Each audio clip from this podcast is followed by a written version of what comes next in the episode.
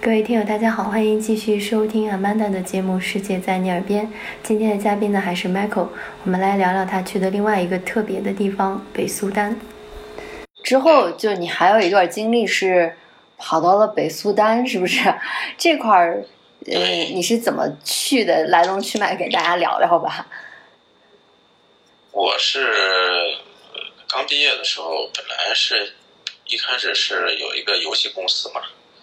做翻译，就语语言翻译嘛。后来哎有一个北苏丹的一个中国公司，他们说想找一个翻译去那边儿。哦，我说行啊，因为我毕竟之前也去过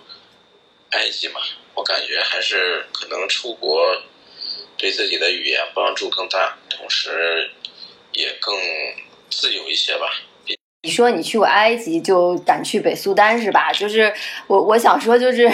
你还是挺有勇气的。就是就大家一想到北苏丹，肯定是跟战争啊、这个战乱啊联系在一起。就你当时那年北苏丹是一个什么情况？你之前了解吗？我是在一六年去的北苏丹，因为北苏丹它之所以称为北苏丹，那就有一个南苏丹对。对对，它嗯是在二零一一年的时候，苏丹分为南苏丹和北苏丹。南苏丹主要是黑人，北苏丹就是皮肤稍微黑一些的阿拉伯人。就是比如南苏丹它是不讲这个阿拉伯语的，但北苏阿丹拉伯才语是的。对，哦，苏丹它被称之为叫什么？世界火炉，好像是有这么个说法，就是巨热无比就。是哦，巨热无比，夏天的时候，我估计应该有个四五十度吧。怎么怎么过呢？日常有什么防暑降温的妙招吗？他们当地有一种叫做苏 丹红，啊， 哎，这个东西，药，对，这个其实啊，其实是他们当地的一种饮品，一种花儿，泡热水，嗯，它会呈现出一种紫红色。这个东西，比如说你再放点糖，嗯等放凉了之后，在冰箱里一冰，就解暑降温，效果特别好。国内好像云南的少部分地区也有种，他们叫什么洛神花，它这哦个，差别就很大了。不过我当时待的地方还好，我在北苏丹的南部，相对来说气候没那么热，哦，北部特别热，他们就穿这种袍子嘛，就我们看到中东一些阿拉伯人穿的那种长袍，嗯你会觉得哎，大夏天的穿这么严实不热吗？嗯，其实对于他们来说，穿这个袍子，尤其是上面戴个帽儿的那种，嗯，既能遮阳，又能通风。它那个走起来的时候，里面是带风的，嗯，是很凉快的。我之前试过一次，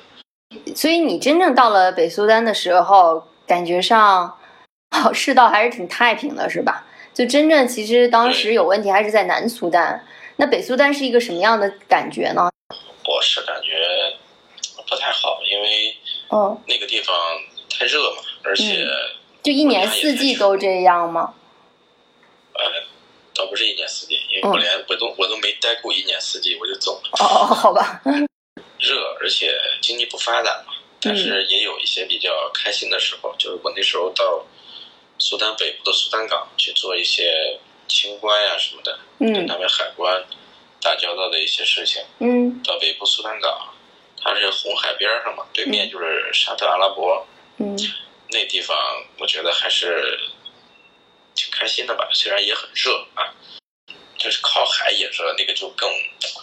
更夸张，就是我们想着靠海一般凉快点儿，对吧？嗯那地方是靠海都热，就是本来像他们的首都喀土穆热就热了，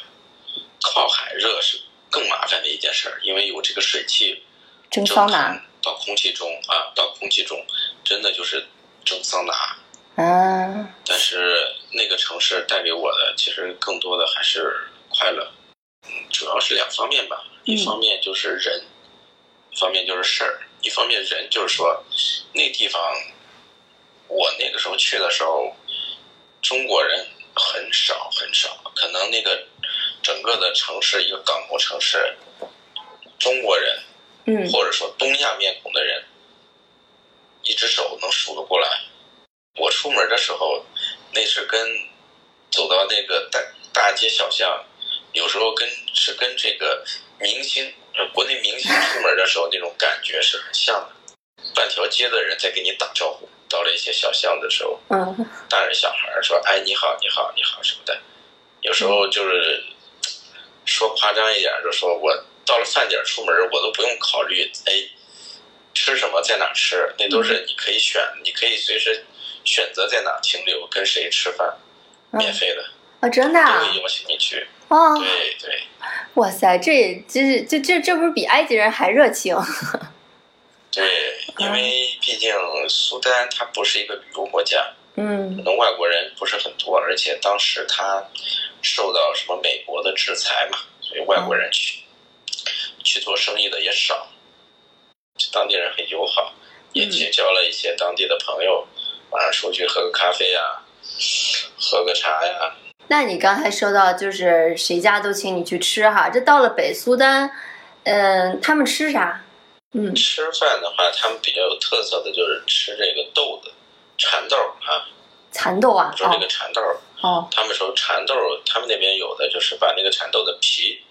皮给剥掉，里面不是两半儿嘛，嗯五十、晒干，然后用水煮，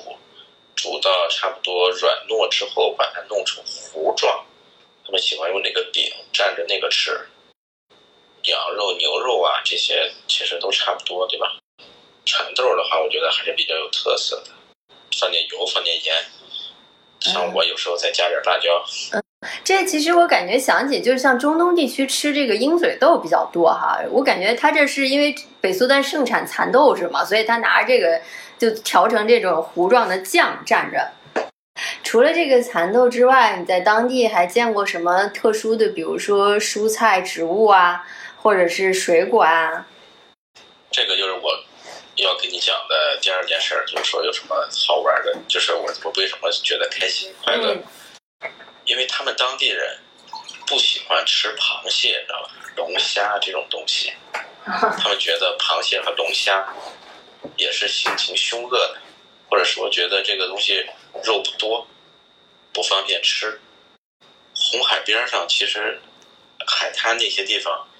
有海藻的地方，其实有很多螃蟹，所以我们晚上的时候就我就背个书包，然后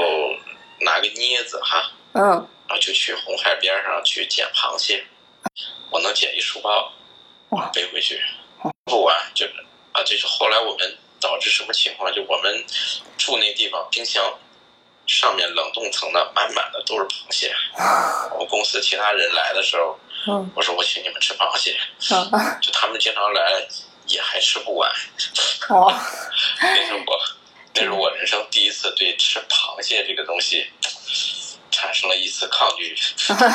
居然好凡尔赛、啊，对，然后他们当地人，我说了也不怎么吃龙虾嘛，嗯，他们那种小龙，不是小龙虾哈、大龙虾就，是啊小、小一点儿的大龙虾。哦，我说啊，我说小龙虾，你会觉得跟国内那个一样不？嗯比那个肯定要大得多。那个龙虾，嗯，我们去买也便宜，我当时记得好像是十几还是二十几一公斤，合人民哦币啊。我以为，好吧， 现在我们这儿连小龙虾都论只卖了，你们这儿一公斤才这么便宜，啊，就买一些回去，哎，就是什么蒜蓉的呀，什么爆炒的呀，它是靠着尼罗河的嘛，嗯尼罗河有那种鲶鱼，卖卖给我们，当地人也吃，哦我们也会去买，买哦，完之后回家自己炸一下，那个哦味道还不错的。北苏丹差不多，给你的印象也就这样了，是吗？对，后来我是觉得没有太无聊了前途，传统，然后经济欠发达，